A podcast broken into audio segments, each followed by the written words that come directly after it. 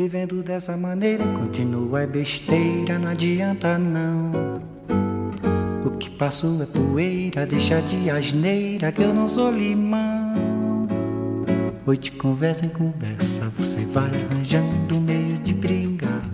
La conversación. Hoy conduce José Miguel Onaindia. É nos separar. Parece até que o destino uniu-se com você só pra me maltratar. Buenos días, ¿cómo les va? Bueno, espero que muy bien, que hayan disfrutado de todas las propuestas culturales que hay en, Uruguay.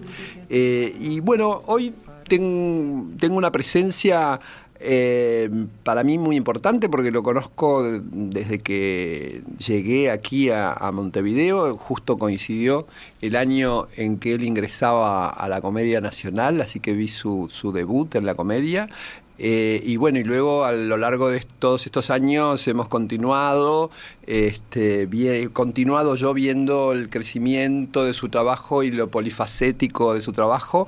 Eh, así que bueno, es un placer estar con Andrés Papaleo. ¿Cómo estás, Andrés? Muy bien, el placer es mío, José Miguel, y sí, tal cual. Ahora, o sea, no, no sabía que habías visto mi debut de. Sí, me acuerdo del tiempo todo entero, pero no, me acuerdo- no sabía Harper, que en habías visto Harper. No, no, no. Yo te En vi en Harper 2012. por primera vez en el 2012. Wow. Yo en ese momento no, bueno, estaba trabajando freelance, no, no estaba el Solís todavía, el Solís ingresé al año siguiente y fui con Verónica Perrota. Mirá vos, divina a ver, Verónica, A ver genia. Harper y claro, y vos y Steffi tenían Éramos una escena chiquitos. excepcional, que eran los dos chicos este, que habían ingresado, los, los Sí, jóvenes. yo creo que tenía comedia. 24 años en ese momento, recién cumplidos. Sí, sí. No digas la edad porque se hace cuenta. ¿viste? La gente. No. Después empiezan. eh, pero, bueno, y hace, entre las múltiples cosas que hiciste, además de todos tus trabajos en la comedia, fundamentalmente de actuación, pero también has hecho direcciones como la del tiempo todo entero, eh, a mí me interesa mucho el trabajo que estás haciendo a partir del 2022, si mal no recuerdo, ¿no? Con estos talleres de inclusión y accesibilidad, que bueno, quiero que los expliques vos a, la- a las... Bueno, sí, eh, todo surgió un poco por lo, por lo personal. Yo arranqué mi, mi formación cuando tenía 15 años en la Escuela Nacional de Danza de, de Sodre, hice folclore Ujú. y en paralelo empecé a estudiar teatro eh, con Julia Moretti y Filomena Gentile. Y egresé de la Escuela Nacional de Danza como, como bailarín. Bailarín en ese momento el folclore. título. Sos bailarín folclórico. Soy bailarín de folclore.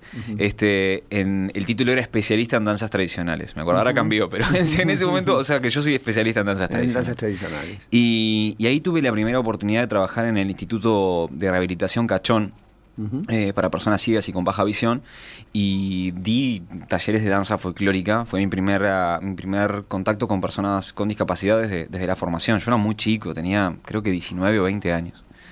Después de ahí, a lo largo de, de- cuando empecé a dar talleres de clases de teatro, tuve algunos, algunos este, alumnos, la verdad pocos, con, con discapacidad. eh, y fueron, o sea, te estoy poniendo como un poco en contexto de, de- de cómo fue mi acercamiento. Y después en el 2015, creo, 2016, eh, mi mamá fue empezó con síntomas de una enfermedad que después este, devino en demencia frontotemporal, que es una enfermedad neurodegenerativa donde la persona va perdiendo sus progresivamente sus capacidades cognitivas y luego físicas. Y bueno, ella fue jubilada por discapacidad en muy poco tiempo y, y la enfermedad viene con distintos tipos de discapacidad asociada a lo largo que se va, va progresando. Entonces viví de forma Directa. totalmente directa Sí, con sí, mi mamá sí. ser familiar de una persona que atravesó distintos tipos de discapacidad. Cuando decidí llevar a estrenar la obra, este, mm, hay un león afuera, que es una que- obra eh, inspirada justamente en ese primer En- en momento. ese primer momento, sí. de- Con la cual ganaste un premio. Sí, gané el Premio Nacional de Literatura en el en, en el 2017. 17. Y el Florencio, el, El Florencio. texto de El autor Florencio nacional. a la representación. A- no, al, También- al texto, también al texto. Ah, texto de sí, autor, tenés razón, también al texto, Este, Y bueno, llevé la obra a escena en el 2022, eh, el año pasado, y ahí quería hacer, quería que la obra fuera más, más inclusiva y más accesible, entonces lo primero que, que hicimos fue incorporarle em, lengua de señas, algunas funciones. Este, en ese momento fue gracias a, al SODRE, al área de, Andrea Fantoni, y después... Sí, el área de educación. El área de educación, gracias a, al apoyo excepcional, este, nos apoyaron para que pudiéramos tener intérpretes de lengua de señas, y luego gracias a la Secretaría de Discapacidad de la Intendencia de Montevideo cuando lo hicimos en el Teatro Solís. Después, y la Secretaría nos ha apoyado permanentemente. A partir de ahí tuve como un acercamiento muy potente y muy eh, grande con toda la comunidad de personas sordas, porque vinieron entre el SODRE y las funciones que hicimos en la Intendencia, vinieron más de 60 personas sordas, lo cual eh, es un número como muy, muy grande para las artes escénicas en, en Uruguay. Y ahí empecé como a decir, bueno, ¿y qué pasa con las personas? Estoy tratando de trabajar para que sea más inclusivo la obra, también generando em, algunas instancias para personas este, ciegas y baja visión que pudieran reconocer el espacio. Eso lo hicimos tanto en el Solís como, como en el Sodre y en el Teatro Alianza también que hicimos la obra. Y dije, ¿qué pasa con la gente que quiere formarse, que quiere estar este, mm, haciendo teatro? Y ahí, em, bueno, en, tuve la oportunidad de dar un taller en un lugar donde vos fuiste director durante mucho tiempo, en el Instituto Nacional de Artes Escénicas, en el INAE. Y ahí hice un primer taller que era un taller de teatro en lengua de señas, que estaba dirigido para intérpretes, para personas sordas y para personas que, manejaran la, lengua de señas uruguaya. Yo no soy, o sea, yo no, manejo la lengua de señas, entonces fue a partir de un intérprete. En ese momento me dijeron, este, cortame si hablo mucho, José. No, no, no, no, no, no, en ese momento en el, no, no, en el, INAE. Vos sos el invitado. Bueno, en ese momento en el INAE me dijeron, bueno, ¿qué cupo ponemos? Porque se suelen poner cupos. Y yo dije, bueno, es un público tan específico, pongamos, no sé, 20 personas. Yo no creo que se complete porque supongo que es un público muy limitado. Y se anotaron más de 110 personas. Ajá. Entonces, con lo cual, sin, eso demostró que había como mucha, mucha demanda, ¿no? Después de ahí me invitó la Secretaría de Discapacidad de la Intendencia de Montevideo a dar un taller eh, también desde esta perspectiva en Montevideo sin barreras, en el marco de Montevideo sin barreras el año pasado. Y yo dije, bueno, esta vez no quiero discriminar por si una persona tiene o no una discapacidad, ni por el tipo de discapacidad que tiene. Quiero hacerlo que pueda venir cualquier persona, tenga o no tenga una discapacidad. Y... es interesante porque es una forma de integración también, sí. ¿no? y, era, y para, mí era, para partes. Totalmente. Y para mí era también romper con muchos prejuicios, porque yo tenía mucho miedo también. Yo decía, ¿estaré preparado para enfrentarme? Em, bueno, y la primera oportunidad que tuve fue esa. Vinieron, eh, fueron dos jornadas distintas, que vinieron más de 40 personas cada vez. Y, fue impresionante. Y a partir de ahí, eh, impresionante en el sentido de, de cómo rompí mis propios prejuicios en primer lugar y luego lo que me ha llevado de ahí en adelante hasta ahora, este, que eso ha ido como en un increyendo de, posibilidades y oportunidades que he tenido eh, como tallerista, también como yo también a veces gestiono esos, esos propios talleres. Em, de todo lo que, lo que ha pasado durante, durante este 2023, donde he participado en talleres para Ceibal, para UNICEF, trabajando con niños con, este, con discapacidad visual y con otras discapacidades también. Eh, he, he, podido participar en, la Intendencia de Canelones, eh, dando talleres para talleristas con y sin discapacidad que trabajan en, la Intendencia de Canelones. He podido trabajar también eh, dentro de, de MIDES, dentro también mm, del Parque de la Amistad. Y ahí empecé, me, pasó, me empezó a pasar de que todas estas instancias de talleres que yo daba eran de una, dos o tres jornadas de duración y las personas me decían, bueno, ¿y ahora qué hago? ¿A dónde voy? claro. ¿A dónde voy? ¿Qué, qué, cómo, ¿Cómo continúo con, esto? Quiero seguir desde esta perspectiva, o sea, desde, desde donde se puedan integrar esto, como vos decís, donde podamos estar todos juntos, personas con y sin discapacidad, donde no importe si tenés o no tenés una discapacidad. Y ahí eh, fue que se me ocurrió como em, un taller piloto de cuatro meses. Lo planteé en la Comedia Nacional. Desde la Comedia Nacional fue muy bien recibido por parte de la dirección y del Consejo Artístico. Eh, en ese momento yo sugerí también que se incorporara la Secretaría de Discapacidad que venía acompañando y apoyándome en, muchos aspectos. También se incorporó el Teatro Solís y luego a pedido de la Secretaría de Discapacidad también se incorporó la Banda Sinfónica de Montevideo. Entonces terminé trabajando en, un taller de cuatro meses articulando con cuatro instituciones, tres de ellas de las más importantes de las artes escénicas en, sí, en, el país. En el país. y de, la ciudad, pero en el país. Exactamente. Y en esa convocatoria se anotaron 292 personas, de las cuales eh, mucho más de 100 personas con discapacidad. Digo mucho más porque a veces este, algunas personas que tienen discapacidad eh, o que están en situación de discapacidad no se perciben a sí mismas como que tienen eh, discapacidad. y a veces los padres vienen y, no sé, recuerdo una madre que me dijo, mm, no importa, mi hijo o hija, no importa, este, dice que, que que, no tiene. Bueno, si dice que no tiene, no tiene. O sea, este, pero, pero bueno, se anotaron personas que, que sí eh, tenían algún tipo de discapacidad, se anotaron más de 100 personas. Y bueno, hicimos, yo iba a hacer un cupo para 20 personas, 30, y lo terminamos ampliando a 54 personas, de las cuales, bueno, terminaron como, eh, después de cuatro meses, terminó un promedio muy, muy alto de casi 40. En la muestra que presentaste en la sala Zabala Muniz, que tuve el placer de estar, eh, había una cantidad, no, no conté, pero era un grupo, era un grupo enorme y faltaron varios. sí, sí, sí. Y ese grupo lo que tiene de, de, hermoso es que hay gente de todas las edades, de 15 hasta, hasta personas de 60 años, creo que el, alumno mayor que tengo, sí, debe tener cerca de 70 años, em, de distintas, con distintos tipos de discapacidad, personas sin discapacidad y con distintas formaciones. Tengo personas que son egresadas de la IAM, personas que están estudiando en la EMAD, personas que están estudiando en el IUDAE, personas que nunca habían tomado un taller, todos juntos. Claro, Sí, hay una, mm, digamos, una tendencia ya eh, internacional a que, bueno, determinadas discapacidades no, sean un obstáculo ya hoy para, para, la interpretación, para la actuación, ¿no? O sea que eh, se está incorporando y hay muchos espectáculos que yo he visto ahora eh, internacionalmente, donde bueno, se trabaja precisamente sobre, sobre esta este, este incorporación eh, de, las personas a una obra mm, digamos, en términos convencionales sí, teatro, ¿no? Sí, sí, sí. sí que para eso hace falta lo que vos haces, que es la formación. Este, Exactamente. que puedan eh, trabajar los instrumentos interpretativos a través también, bueno, de las dificultades que les puede ocasionar, bueno, no, no tener alguna de las eh, capacidades eh, habituales.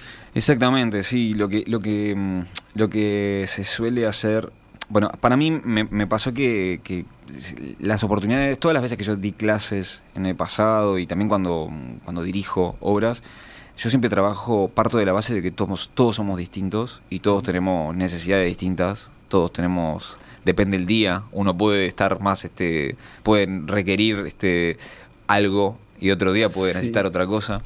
Entonces, eh, me fue como muy sencillo también este, trabajar desde esta perspectiva, porque ya lo venía haciendo. Yo siempre acepté lo diferente. O sea, a mí me, me, gusta lo diferente. De hecho, no sé, el otro día en una clase estoy haciendo un posgrado en gestión cultural en, la UDELAR y la profesora me decía, este, porque le presenté un proyecto que, que se salía un poco del tipo de proyecto que, que se ve, que se presentaban para esa materia. Me dice, sos bastante atípico. Yo dije, sí, soy, soy un poco atípico.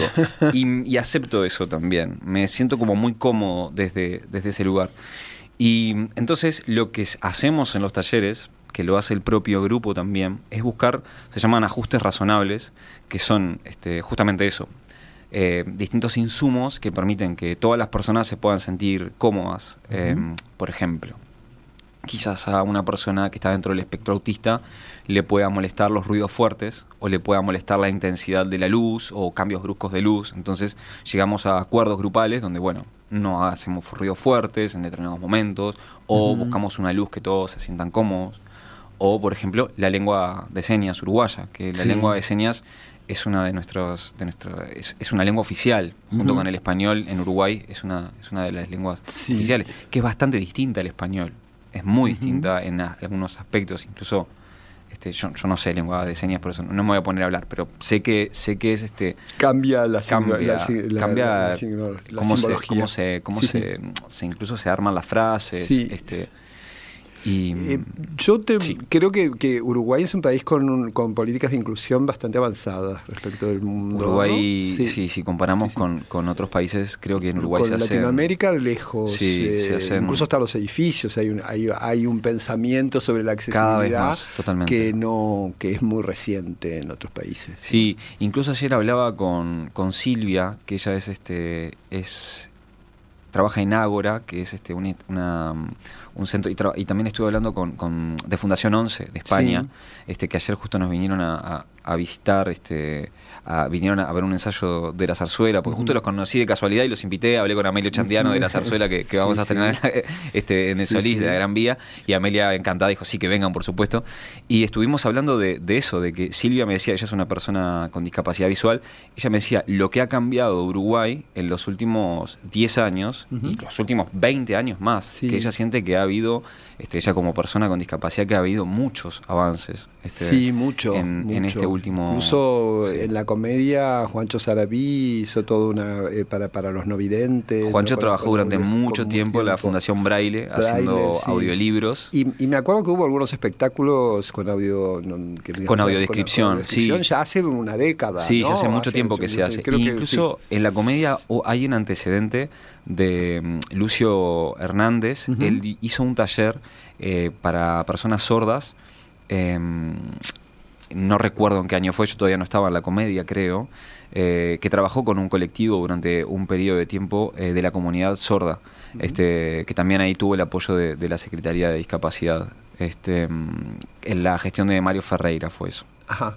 Yo no recuerdo si yo ya estaba o, o no. em, porque, bueno, la vida pasa y pasan tantas cosas que a veces Sí, pasan, pasan, pasan muchas cosas, pero eh, sí, yo creo que, que es, es muy interesante y es muy interesante que hayas podido, bueno, completar y, y- y generar esta, esta, forma, esta posibilidad de formación, ¿no? Sí. Este, que, que es muy, muy importante la continuidad que has tenido con, este, con estos grupos que, bueno, que han podido terminar sus, sus graduaciones. ¿Te Es interesaría que- hacer, montar algún espectáculo?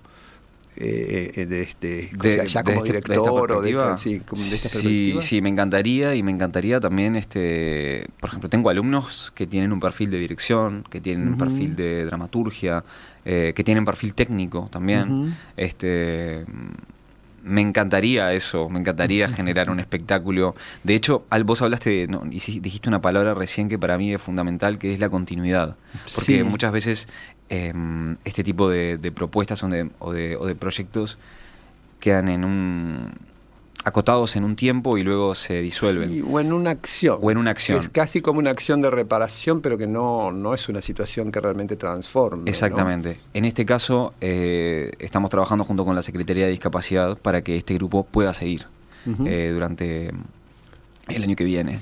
Eh, entonces eso, primero, bueno, que, que- que me llena de, de- de mucha alegría y también va, va a permitir que poder todos aprender, porque no es que yo voy ahí a, a enseñar, sino que aprendemos todos juntos. Yo también, este, yo no era experto, ni lo soy tampoco, en inclusión y en accesibilidad. Lo que yo manejo es teatro y juntos vamos como, como entendiendo también los Sí, distintos sí. mecanismos.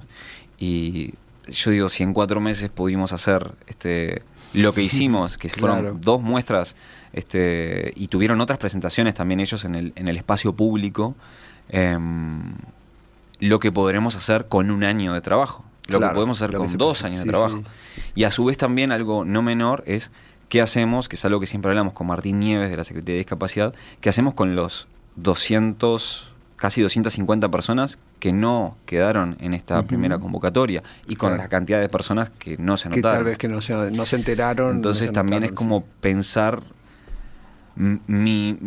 O sea, si vos me preguntás qué es lo que me gustaría a mí, es que se instalara una política cultural que tuviera que ver con la, con la inclusión y que otras personas pudieran sumarse Sí. con y sin discapacidad y que, que esto se ampliara también. Claro. Eso es lo que... Lo que lo que Sí, porque evidentemente Algunas instituciones extranjeras lo tienen. El Centro Dramático Nacional de España, Mm. eh, bueno, uno de los grandes éxitos que tuvo en, los- en las últimas temporadas es una obra que se llama Los Supernormales, que precisamente hace ese trabajo donde, eh, bueno, se, mm, hay un gran porcentaje de gente con discapacidad y actores que no lo tienen y bueno, el trabajo y fue un, es un éxito de público y con una cantidad de reposiciones y casi todos los años han repetido nuevamente. Exacto. Este, en este caso, mi idea no era generar un, producto cultural, por decirlo, una obra de teatro. sí, sí, porque se perdía el espíritu de, la formación del taller, que, claro, si uno en cuatro meses no podés preparar una obra de teatro donde tenés distintos tipos de formaciones, donde hay personas que nunca hicieron teatro, eso es más a largo plazo, pero sí tengo una cantidad de alumnos que están totalmente preparados para, con y sin discapacidad, este, que pueden este, estar al frente de, cualquier espectáculo teatral o musical, hay, hay mucho, mucho talento dentro de ese grupo y también hay interés por otras instituciones que eso también empieza como a generar este mucha mucha ilusión que empiecen a pasar este este que haya que empiece a haber interés también desde ese lugar. También hay interés de, de la EMAD por empezar también a, a, entrar también mm, desde esta, desde esta perspectiva. vamos a aclarar a la audiencia que es, la escuela, Municipal de Arte Dramático, que es la escuela pública más, más, este, más, importante, que tenemos. Yo soy egresado que fundó de, Margarita Girgu, que tiene una tradición eh, y, una, y una fama nacional e internacional. Exacto, el año que viene cumple 75 años. y, y, bueno, y hay interés también desde, desde, la, desde la EMAD por, por, por eso, por por trabajar desde, desde esta perspectiva también, con su directora, con, Laura Pouso. Entonces, em, lograr estos espacios el que vos me, vos me estás dando la, oportunidad ahora y también los espacios de poder mostrar em, permiten eso como visibilizar y que otras personas quizás este otras instituciones también digan ah mira se puede vamos a hacerlo y, y yo siento que, que eso que es necesario que eh, me, está pasando que, que, ahora, o sea, yo me doy cuenta que yo soy una persona, no puedo tampoco abordar. Este, no, claro. Tengo también mi trabajo, soy trabajo en la Comedia Nacional. Este, sí, un es un trabajo muy exigente. Es un trabajo muy exigente. Muy exigente con muchas horas de dedicación y además un trabajo que más allá de las horas exige una, sí. un, que estar preparado. exigencia emocional físico, para el actor, mental, física, emocional. mental, emocional, muy... Y, y, mm, y claro, entonces también pienso de que es, fundamental que otras personas, también otros colegas, eh, también puedan este, empezar a, formar a, también desde, desde esa perspectiva, que también necesitan herramientas e insumos. Yo también estoy trabajando, siempre trato de, los talleres que doy, eh, trabajar con, asistentes. Eh, de hecho, para, para el Solís hubiera sido imposible si no hubiera tenido asistentes porque me ayudaron este, y colaboraron y enriquecieron el taller enormemente uno de ellos tiene discapacidad visual, este, Alejandro, que quedó ciego a los 30 años, ahora tiene 35. Este, y después trabajé con tres asistentes más, con Emanuel Dos Santos, con, em, con Agustina Tost y con Eliana Recha. Eh, claro, que también, este, y mis propios alumnos, vos detectás que hay alumnos que tienen un perfil docente. Claro.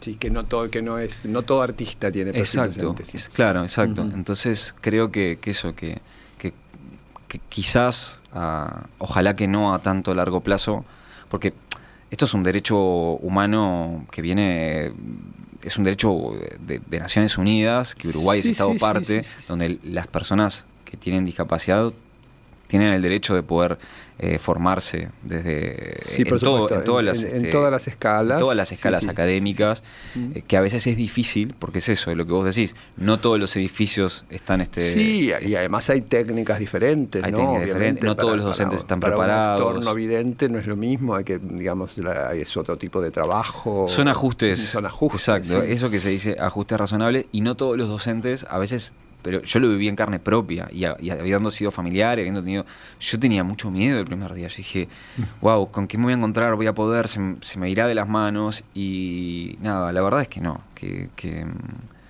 que ha sido, eh, está haciendo un, viaje de... ¿Y esto para el año próximo ya tenés este planificado la, continuidad sí. con, con, las instituciones, porque además de todo lo que dijiste también es muy interesante que tantas instituciones públicas, privadas, internacionales se hayan sumado y hayan hecho posible este proyecto. Sí, totalmente. Bueno, en primer lugar voy a arrancar este en, en febrero con este con con Ceibal, dando un taller para, para, docentes desde este lugar de teatro, de teatro inclusivo, este, en la escuela de verano de Ceibal. Bueno, luego este, estoy también, estamos hablando con la EMAD, pero eso prefiero que, que, lo, que, quede en secreto, queda, para otro programa. Que quede para otro programa. este, eh, luego también estamos trabajando con la Secretaría de Discapacidad para continuar con este taller y seguir haciendo este, otras, seguir avanzando. Este, eh, y bueno, después todavía no pudimos hacer la, evaluación dentro de, del grupo Comedia Nacional este, y Teatro claro, Cada una de las todavía no pudimos, este, porque está, estamos realmente con mucha actividad en este momento y, con todas las horas de trabajo y más. Este, pero yo supongo que también va a haber esta intención de seguir continuando, ya sea conmigo o con otra persona, desde, desde, este, desde esta perspectiva. Y, y bueno, también este también desde, desde el ámbito privado ha habido interés, este, desde, desde el Teatro Alianza, por ejemplo, hay interés de, trabajar en este lugar.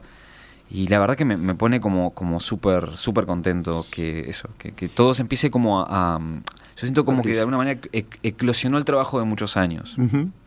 Sí, además yo creo que eh, es importantísimo, vos eh, al comienzo de la conversación señalaste algo que, para mí es fundamental, que es bueno ese concepto de diversidad, que en definitiva todos somos diversos. Totalmente. Entonces creo que, mm, que, ese es el punto y que ese es el desafío de las sociedades democráticas contemporáneas, ¿no? O sea, tratar de, entender al otro y, e integrarlo. Entender al otro integrarlo, aceptar que todos somos diferentes, sí. convivir con el conflicto con respeto.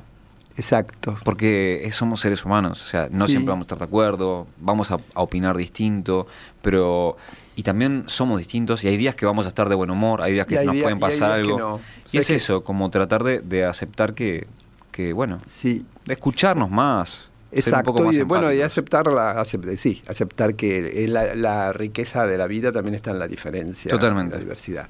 El otro día leía casualmente, un poco ya porque estamos eh, este, como para cerrar, primero te felicito porque pude trabajar, pude ver el, resultado del trabajo y me gustó mucho que estuvieras ahí con lo que haces y así que me parece, esperamos que puedas, este, que, que, este camino que sembraste, bueno, siga y, y se acreciente y se instale ¿no? y que seas vos liderando y otros, y, Aparezcan, aparezcan otros líderes. Pero un poco para cerrar el programa, y, lo recuerdo a, partir de, la, de, una, de una de tus, de, tus expresiones, que en, un artículo de este domingo en el país de España de, Irene Vallejo, la, escritora del Infinito en un Junco, trataba este tema de la diversidad y terminaba para mí con una frase que, que marca y que creo que, cierra mucho la conversación, que dice que todas las personas somos eh, una individualidad y una excepción a, una regla inexistente. Hmm. ¿No? somos todos excepciones en realidad. Totalmente, totalmente. Entonces, este, en, ese, en, ese, concepto de que somos todos excepciones, eh, creo que podemos convivir mucho mejor. Muchas gracias, Andrés, por haber compartido este rato con, aquí en la conversación con Radio Mundo 1170. Muchísimas gracias a vos, José Miguel, y bueno, por acompañar todo, todo mi todo mi, mi, proyecto de, de, vida y mi carrera artística y por haber estado el otro día para mí es súper importante eh, que hayas estado presente ahí, te vi en primera fila, así que un placer y poder compartir contigo acá. Gracias. Bueno, y con ustedes nos encontramos este, el próximo, en el próximo programa para seguir hablando, el próximo nos toca cine, así que bueno, vamos a seguir hablando de cine, de teatro, aprovechen, siempre termino igual, pero no tengo ningún problema en ser repetitivo, aprovechen toda la gran oferta cultural que hay en el país que es un privilegio que tiene eh, el Uruguay, que no todos los países del mundo lo tienen. Muchísimas gracias, nos vemos en el próximo programa.